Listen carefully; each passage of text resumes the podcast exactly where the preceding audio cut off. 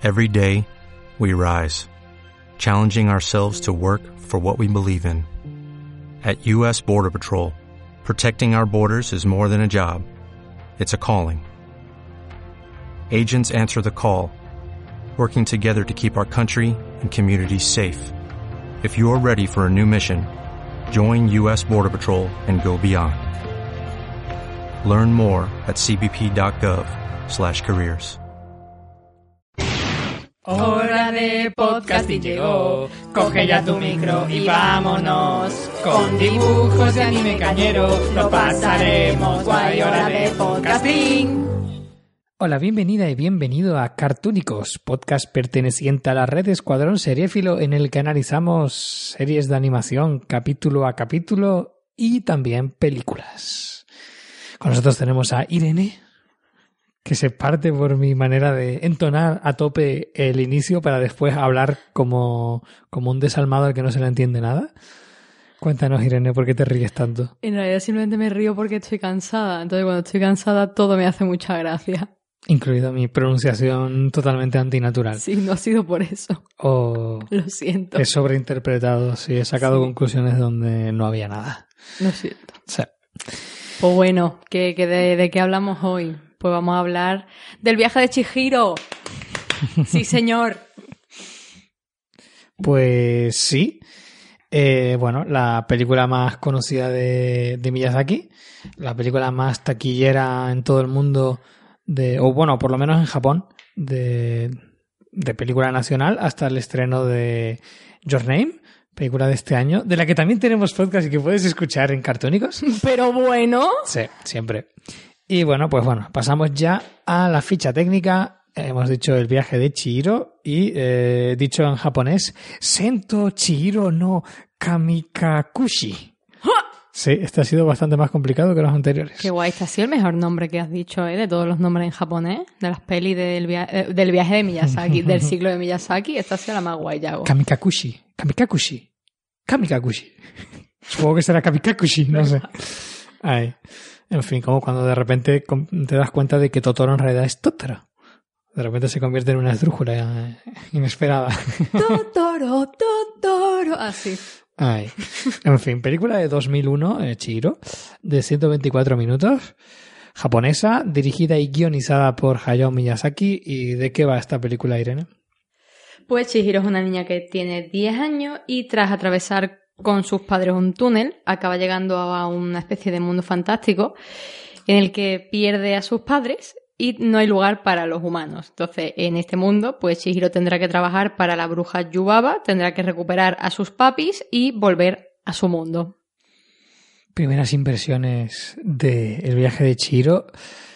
Mm, sé que suena como muy estereotípico y queremos intentaremos salirnos de- del tiesto y dar vers- versiones eh, lejanos a lo establecido, pero la verdad es que eh, Chihiro es una película que eso, que es como la más conocida de Miyazaki y yo estoy muy a favor de que sea tan conocida porque me ha parecido de, de lo mejor que he visto hasta ahora de, de este hombre y diría que me gusta más que Mononoke, por ejemplo.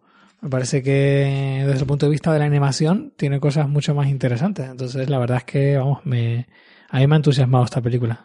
¿Tú cómo la has visto? A mí también me ha molado mucho, mucho. Bueno, yo esta peli la había visto de pequeñita, entonces obviamente pues ni me había enterado de nada, ni me acordaba de la peli.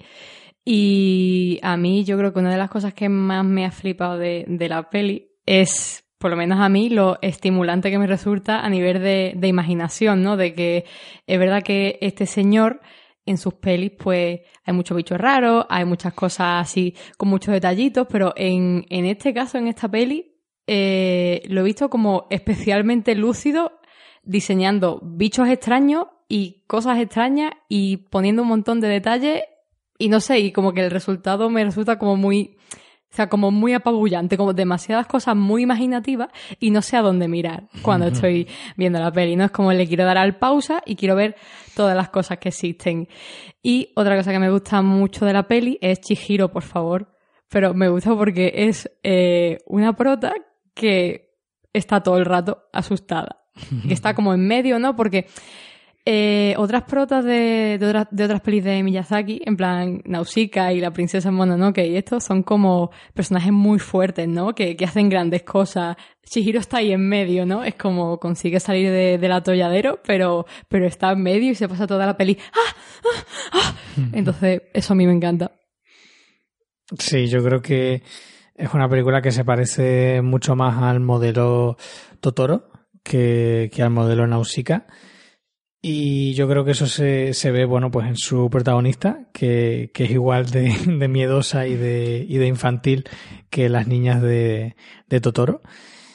Y bueno, yo creo que es un personaje formidable. A mí me, me encanta cómo está animado. Creo que es un, una, un personaje que actúa súper bien. En, en cada gesto, en cada detalle hay, hay un montón de, de vitalidad, ¿no? Es, un, es una niña que transmite emoción en cada gesto. O sea, desde el primer momento yo me, yo me estoy riendo constantemente con la película, mm, de más de sonrisa que de carcajada, pero es como que todo el rato está haciendo gestos que son como muy certeros para transmitir lo que quiere transmitir. No sé, es como Miyazaki se nota que, que le interesa el mundo infantil, porque es que me, me lo imagino estudiando a fondo el comportamiento, no sé, de sus hijos, o de sus sobrinos, o de quien sea, o de los niños por la calle, pero es que los tiene súper fichados. Se va a. Tiene un listado de guarderías Miyazaki, entonces va a hacer estudio de campo, ¿no? A, a todas las guarderías. De hecho, tiene la empresa Guarderías Miyazaki, seguro. Hostia, tío. Sí. Muy bien. Sí, sí, sí. Yo creo que sí. Y bueno, con lo que con respecto a lo que comentabas de, de la de la cantidad de cosas que hay y tal, me parece que eso, que es una película que no es que sea más o sea, más eh, imaginativa que otras, sino que, que está llena, llena de cosas, ¿no? O sea, es como hay muchos planos generales en los que todo hay un montón de detalles a los que podrías mirar, ¿no? A mí por, por ritmo y por tipo de animación me ha recordado a, a la película que también comentamos aquí en el podcast, que es la de One Piece Gold. No es, no es tan, tan exagerada y tan y no tiene un ritmo tan, tan potente, pero es una película en la que constantemente están ocurriendo un montón de cosas y hay un montón de personajes súper imaginativos Sí. y los planos están llenos de, de un montón de detalles que eso de darle a pausa y quedarte quedarte mirando, ¿no? Entonces Sí. me, me recordaba esa peli. Ah, Pues mira, a mí nunca se me hubiera ocurrido mm, compararla con One Piece, la verdad. Pero es verdad, lo- los personajes así tan raros. hmm, Hmm. También eso, el ritmo. Es que yo creo que es la película más rápida que ha hecho de las que llevamos. Porque vamos, es como que va, va a fuego la película. O sea, es como que están ocurriendo cosas todo el rato. Sí. La más rápida, no sé. Sí, porque, bueno, a lo mejor la de la de Lupin, tu favorita. Es que es eso, ¿no? Yo creo que Lupin es más. No sé, no sé. Ahí, ahí. Ay, yo creo que está más tranquila que Lupin, ¿no? Ay, no sé, no sé. Qué agobio. Qué estrés todo. Sí, no sé, y también pues también me recuerdo, por ejemplo, a la de Paprika. eh, que hay un momento, varios momentos en los que hay como una especie como de desfile de un millón de, de personajes y eso me recuerda pues a los momentos de, de, de Chihiro en lo que hay un montón de personajes eh, agolpados en el plano y tal. Que bueno, que es la película esta de Satoshi Kon, del mundo de los sueños y tal, que la verdad es que es una película de animación impresionante, de un director que, que, eh, que hizo un cine muy, muy portentoso y desgraciadamente murió muy joven. Y no nos ha dejado más obras, pero bueno, eh, es la, la, la obra del- a la que Christopher Nolan parasitó para hacer Origen. Así que todo el mérito de Origen en realidad estaba ya en Paprika. Sí. Ni un podcast sin nombrar a Christopher Nolan. Por ¿eh? supuesto. Cualquier, cualquier excusa es, es válida y no tiene nada que ver que hablemos de animación o que no. Exacto. Así que no sé. Pues bueno, también eh, Chihiro, o sea, comparte a lo mejor con otra, otra peli como es Kiki, el ser una pobre niña que, que eso que de repente se mete en el, en el mundo adulto y en este caso tiene que trabajar, ¿no? Entonces ahí está el mundo del trabajo infantil, no, pero broma, pero, pero eso, pues otra niña Sí. que es como de, de golpe y porrazo, es como pues dependes de, de ti misma. Bueno, en este caso eh, Shihiro depende de, de una señora que, que le dé sustento, ¿no? Bueno, básicamente lo que nos pasa a todos en nuestra vida diaria, que necesitamos trabajar para, para poder so- sobrevivir. En el caso de, de Shihiro es, es literal, porque la peli eso, pues comentan que, que si no trabaja para esta mujer, pues acabará perdiendo, acabará olvidando su, su nombre, ¿no? Su y nombre convertida real. en un animal. Ah, bueno, y convertida en un bicho. Eso está muy guay, tío. Bueno, si te convierten en un pato, hay unos patos muy molones. muy peli, chulos ¿eh? los gordos Sí. esos, ¿verdad? Sí, son claramente Psyduck. Sí, No, pero también fueron mis favoritos, creo yo. Bueno, lo- lo- los patos gordos y el, y el bicho sin rostro. Que es como que lo tenemos ya más visto, o por lo menos yo lo tengo más visto, porque Sí, es lo típico. icónico. Sí, ¿no? y que te aparece en 500 cosas de merchandising, entonces como Hmm. que ya lo tienes fichadísimo, ¿no? Sí, pero vamos que de... Lo bueno que tiene eh, Chihiro es que es a la vez eh, Kiki y Gigi.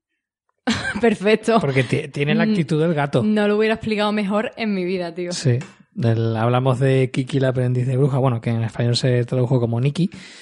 Y, eso, pues tiene un gato muy molón que está todo con- constantemente transmitiendo emociones y que siempre tiene miedo y tal. Pues aquí es, es, es claramente eso, un, un gato con forma de persona. Y muy, muy molón. No sé, es que el, personaje a mí es que desde el primer momento cuando van a cruzar el túnel y está, está toda asustada y no sabe qué hacer, si moverse, está ahí como con esa postura de, de, de no sé qué hacer y, y después se va corriendo y agarra a la madre y no sé, y por ejemplo cuando hay un momento en el que entra un bicho hediondo absolutamente, entonces empieza como a temblar y se queda como súper rígida y como aguantando la respiración y no sé, y luego hay un momento que están en la en una especie como de de, de baño, así de estos así baños como termales, que, que el, sitio en el que está trabajando pues tiene como una especie así como de spa, spa, ¿no? Una cosa así. Y hay un momento en el que tiene que tirar de, de, de una especie como de cuerda para que salga el agua y le sale mal, se resbala y tal. Y cuando consigue hacerlo por sí sola y tira de la cuerda empieza a salir agua, entonces, sin decir ni una sola palabra, te das cuenta de que por su cabeza está pensando, espera, si suelto la cuerda, creo que sigue saliendo agua. La suelta poco a poco, se da cuenta de que todo está bien y se relaja. Y, y todo eso con gestos, ¿no? Entonces, es que es un- una labor animadora desde los detalles que es que me parece fascinante. Es que la película está plagada de, de momentos así. Eh, no sé, es brutal. Oh, pero eso en realidad... Bueno, sí, iba a decir lo que había dicho antes, que igual que, que las niñas de Totoro, tío, todo Mm. el rato. E incluso también hay un momento así muy nausica que yo lo comenté en el, en el, en el podcast, que es cuando ocurren cosas que le dan mucha verosimilitud al momento, pero que en realidad no tendrían por qué ocurrir porque no aportan nada, ¿no? Nausicaa decía cuando se tropezaba con una cuerda, y aquí cuando se, hay un momento en el que se coloca los zapatos y, y golpea la punta del zapato contra el suelo para terminar de colocarse el zapato, que es un típico gesto que hacemos todos, pero que nunca sale en las películas, porque obviamente más en la animación, que las cosas salen como tú quieres que salgan, pues no te hace falta hacer eso, ¿no? Y de repente pues te mete un detalle súper realista que, que le aporta un, un matiz que te dices, la película no cambia, no, pero si constantemente estás metiendo ese tipo de detalles, la película gana mucho. Entonces, es, no sé, son, son detalles de una persona que está atenta a lo que está haciendo y que, y que sabe, sabe qué es lo que quiere contar y cómo lo quiere contar. Entonces, no sé, yo es que lo de la- la- una de las mejores decisiones de 2017 ha sido decidir hacer este, este monográfico Miyazaki, porque vamos, todas las películas son la hostia. Estamos contentísimos con, Sí. Mm. con Miyazaki Senpai, tío. Desde, desde aquí queremos felicitar su labor creativa y nada, y darle las gracias por tantos grandes momentos de la animación. y, y no sé, más cositas.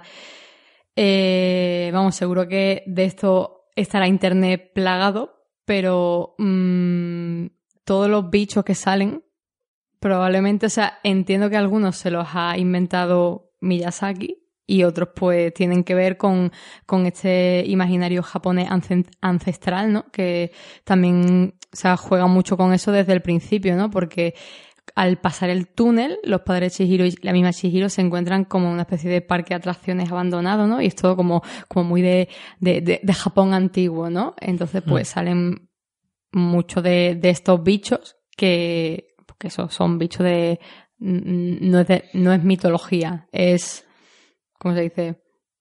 Tío, de- del imaginario de, Sí, ¿no? de Bueno, Japón ance- ancestral tradicional. No lo sé, la verdad. Habría, habría que verlo, porque lo mismo es.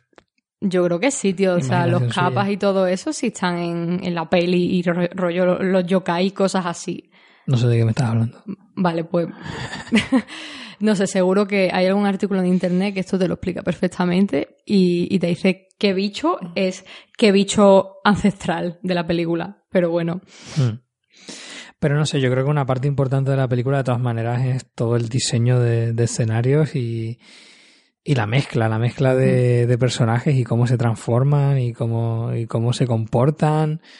No sé, a mí los escenarios me han parecido brutales y todo lo que ocurre dentro de esta especie de balneario también Mm. es, es, es alucinante. No sé, es, mm, es que cuesta, de, cuesta describirlo porque es tan arrollador que, que te deja un poco sin palabras. No sé.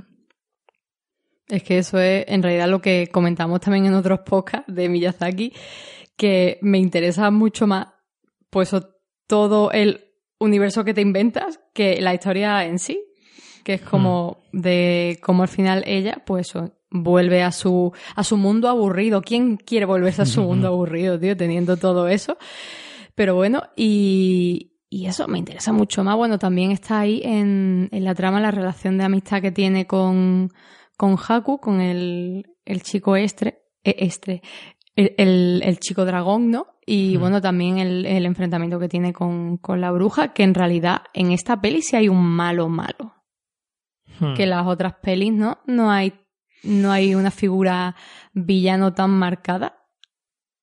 Hmm, Sí, la verdad es que no. Pero sí, aquí la verdad es que bueno, es bastante, bastante mala. Aunque me resulta curioso porque como me recuerda a un momento de- del castillo ambulante y es como que se parece un montón, Sí. pero en realidad en ese caso es, es buena, ¿no? Entonces no es una cosa un poco extraña. También el niño se parece un poco a al, al del castillo ambulante, pero en versión morena, en vez de en versión rubia, con el mismo peinado Mm, y esas cosas. Es verdad. No sí, sé, verdad, tiene el mismo peinado. una cosa así un Mm. poco peculiar que te plantean, ¿no? Y también están están los bichitos, bichitos estos de, del polvo que salían en sí. Totoro y, y supongo que también tendrán que ver algo de eso, del imaginario colectivo, ¿no? Porque supongo que si salen otra vez en una historia que en realidad no tiene nada que ver, pues yo supongo que más que hacer una especie como de crossover o universo compartido, yo creo que tiene más que ver con que esos son unos bichitos que se les cuenta a los niños de, Mm. de pequeño que existen, ¿no? Y, y no sé, mola, mola muchísimo. ¿no? El, el personaje este que, que, que tiene una morfología de araña, el que está ahí Hmm. abajo haciendo cosas Sí. y tal. Los bichitos del polvo que se quieren aprovechar de Chihiro. Es que... Qué lástima, pero joder, es que mola un montón, tío. Sí, no sé, luego tiene como detalles bastante interesantes de, de trasfondo.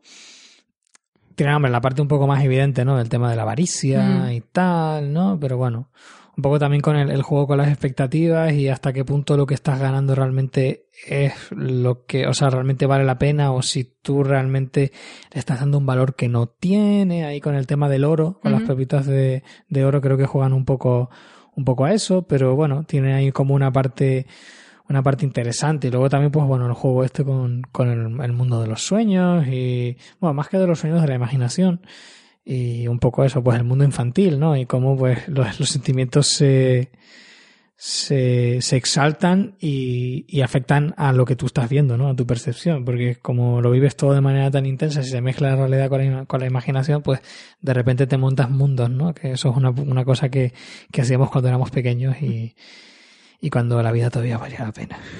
Hermano. Sí. Bueno, yo diría que, que la gente que intenta trabajar de algo creativo también se sigue montando mundos y se lo sigue pasando bien. Así que Sí, pero somos como demasiado racionales y estamos demasiado influenciados por la- las normas sociales, ¿no? De comportamiento y de ese tipo de cosas. Deberíamos ser más niños en nuestra vida. Seríamos más felices. Sí. Yo quiero ser Chihiro. yo quiero ser la niña de Totoro. Pero bueno, bueno, el, el- el- por favor, el elemento más importante de la película, ratón gordo con mollas. O sea, ver la peli solo por eso, por favor. Claramente lo más molón. Hmm. No, bueno, en realidad no, pero sí que es verdad que es bastante molón y de ahí esto está bien curioso. Que en realidad no, tío, que me estás contando. No, a mí me mola más Chihiro. A ver, sí, pero de los bichos, ratón gordo con mollas, the best. Bueno, los patos me parecen más carismáticos. Pero no salen realmente, no. Están ahí de, de decoración. Hmm. Eh, tío, qué inquietante el personaje que es el hijo de Yubaba, que es como un bebé súper feo que vive eh, ahogado por, por cojines, ¿no? Y, y- y por juguetes. Hmm. También hay como. También hay ahí, yo creo que un, un retrato bastante peculiar de cómo o sea, bastante certero de cómo suelen ser la- las relaciones entre padres e hijos, ¿no? Que es un bebé que está sobreprotegido, que su madre lo hace todo por él, pero a la hora de verdad no pasa ningún tiempo con él. ¿Mm?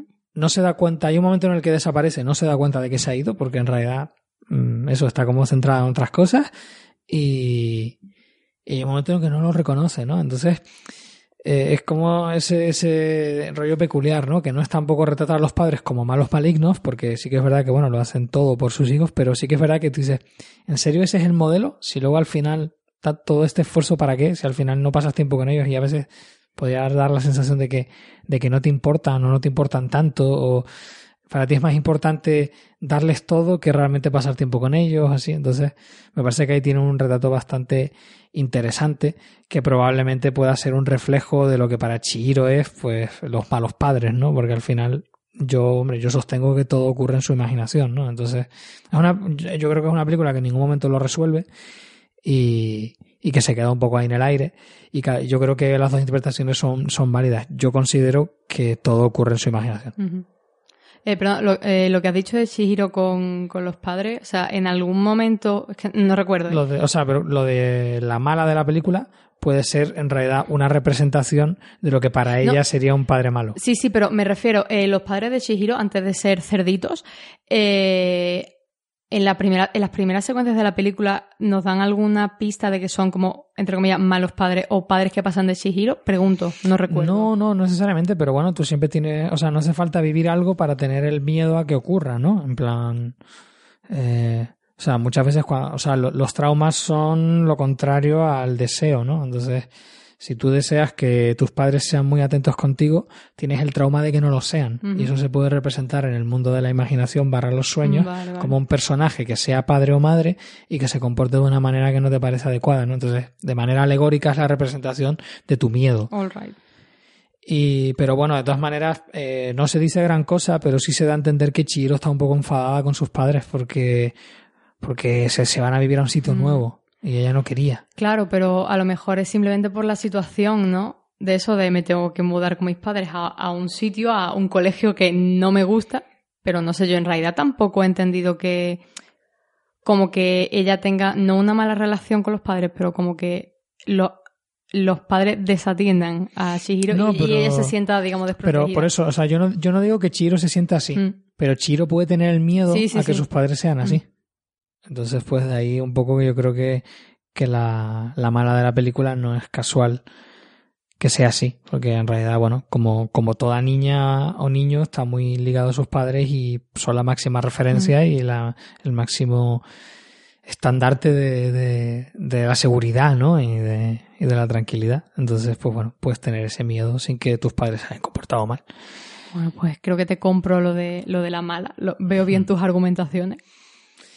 Y nada, no sé, luego me, me ha mudado mucho la, la idea del, del tren este y el, el agua y cómo cubre las vías del tren y no sé qué. O sea, no, no lo digo porque, tenga, porque sea algún tipo de metáfora, sino porque me parece un, un detalle bastante, bastante original. Y no sé, luego este personaje tan, tan enigmático, ¿no? Del el que no tiene cara y que en realidad eso es un personaje desagradable en el sentido de que tiene partes adorables, pero tiene partes también malas, ¿no? Entonces es un personaje que no es de una única capa y eh, hace que sea mucho más interesante. No sé. Yo el personaje este de Sin Cara creo que no le acabo de pillar el rollo. O sea, no, no le acabo de pillar el rollo en el sentido de que no me gusta, sino que no entiendo muy bien qué, qué hace ahí. O sea, es como que llega, Shihiro lo invita, come gente, ofrece pepitas, pero luego es como que se une también con ellos, ¿no? Al final. Es un poco como el elemento que desestabiliza todo el orden que hay dentro, porque es un personaje que está fuera, que no puede pasar hasta que Chihiro le deja Mm. pasar y, y- y genera el caos al final. Acaba generando el caos con su con, con sus acciones y con su incontinencia, porque digamos que es una persona en realidad bastante adicta, ¿no? Por decirlo de una manera enigmática. Es una persona que no se puede controlar, ¿no? Una persona, un bicho, un, Mm. un ser que no se puede controlar. Y, y que también genera el descontrol de los demás al, al generar una serie de, de emociones y de deseos, ¿no? Entonces yo creo que es un poco, ¿no? El elemento del caos en ese orden tan, tan reglado de, de la, de la, de la bruja Mm. y no sé. No, o sea, no, no creo que tenga una explicación racional, sino más que nada, pues un. Más desde un punto de vista conceptual, como eso, el, el, el orden y el elemento que lo desestabiliza todo. Y un poco por ahí, no sé. Y no sé, no sé qué más. Bueno, a mí hay otro de- detalle de estos así de animación que me gustó mucho. Y es como cuando la bruja sale a volar, convierte la capa en unas alas. Como se enrolla una capa y de repente se convierten en alas. Y es como, no sé, un detalle como muy original que me, que me moló mucho.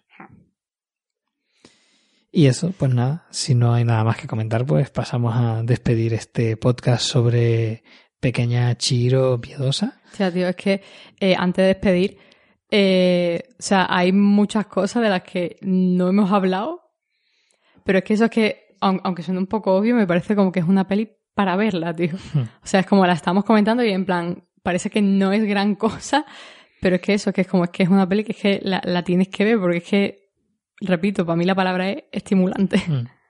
Claro, no, pero bueno, mm, cualquier crítica tiene que hacer una, No, claro, claro. una visión general, no, no paso a paso, ¿no? Mm. Entonces, ponerse aquí a enumerar las cosas, pero no dar una visión de conjunto y no, y no, o sea, simplemente enumerar las cosas, pues bueno, no, no nos llevaría tampoco a, a gran cosa, más que a una, una, una revisión así muy nostálgica y, y, y de fan entregado, ¿no? Pero creo que es más interesante, pues bueno, hacer una, una revisión global destacando quizás los puntos más importantes, ¿no? Pero no, no paso a paso, no sé. Creo que es la manera adecuada. Así que bueno, no me enrollo más y pasamos a, a despedir esta, este podcast sobre una película muy estimulante que hay que ver varias veces y darle muchas veces a pause para, para descubrir cada uno de los pequeños detalles que tiene. Así que bueno, nada más, esto es Cartúnicos, somos Irene y Yago. Lo que escuchas de fondo es Space Unicorn Shining in the Night. Shining in the night. Y pues bueno, eh, puedes seguirnos en Twitter, en arroba cartónicos con dos OS. Y pues nada más, con la esperanza de que te haya encantado este podcast y que ames Chiro tanto como nosotros o más. Te esperamos en el siguiente, en el que hablaremos de El Castillo Ambulante. Hasta luego. Hasta luego.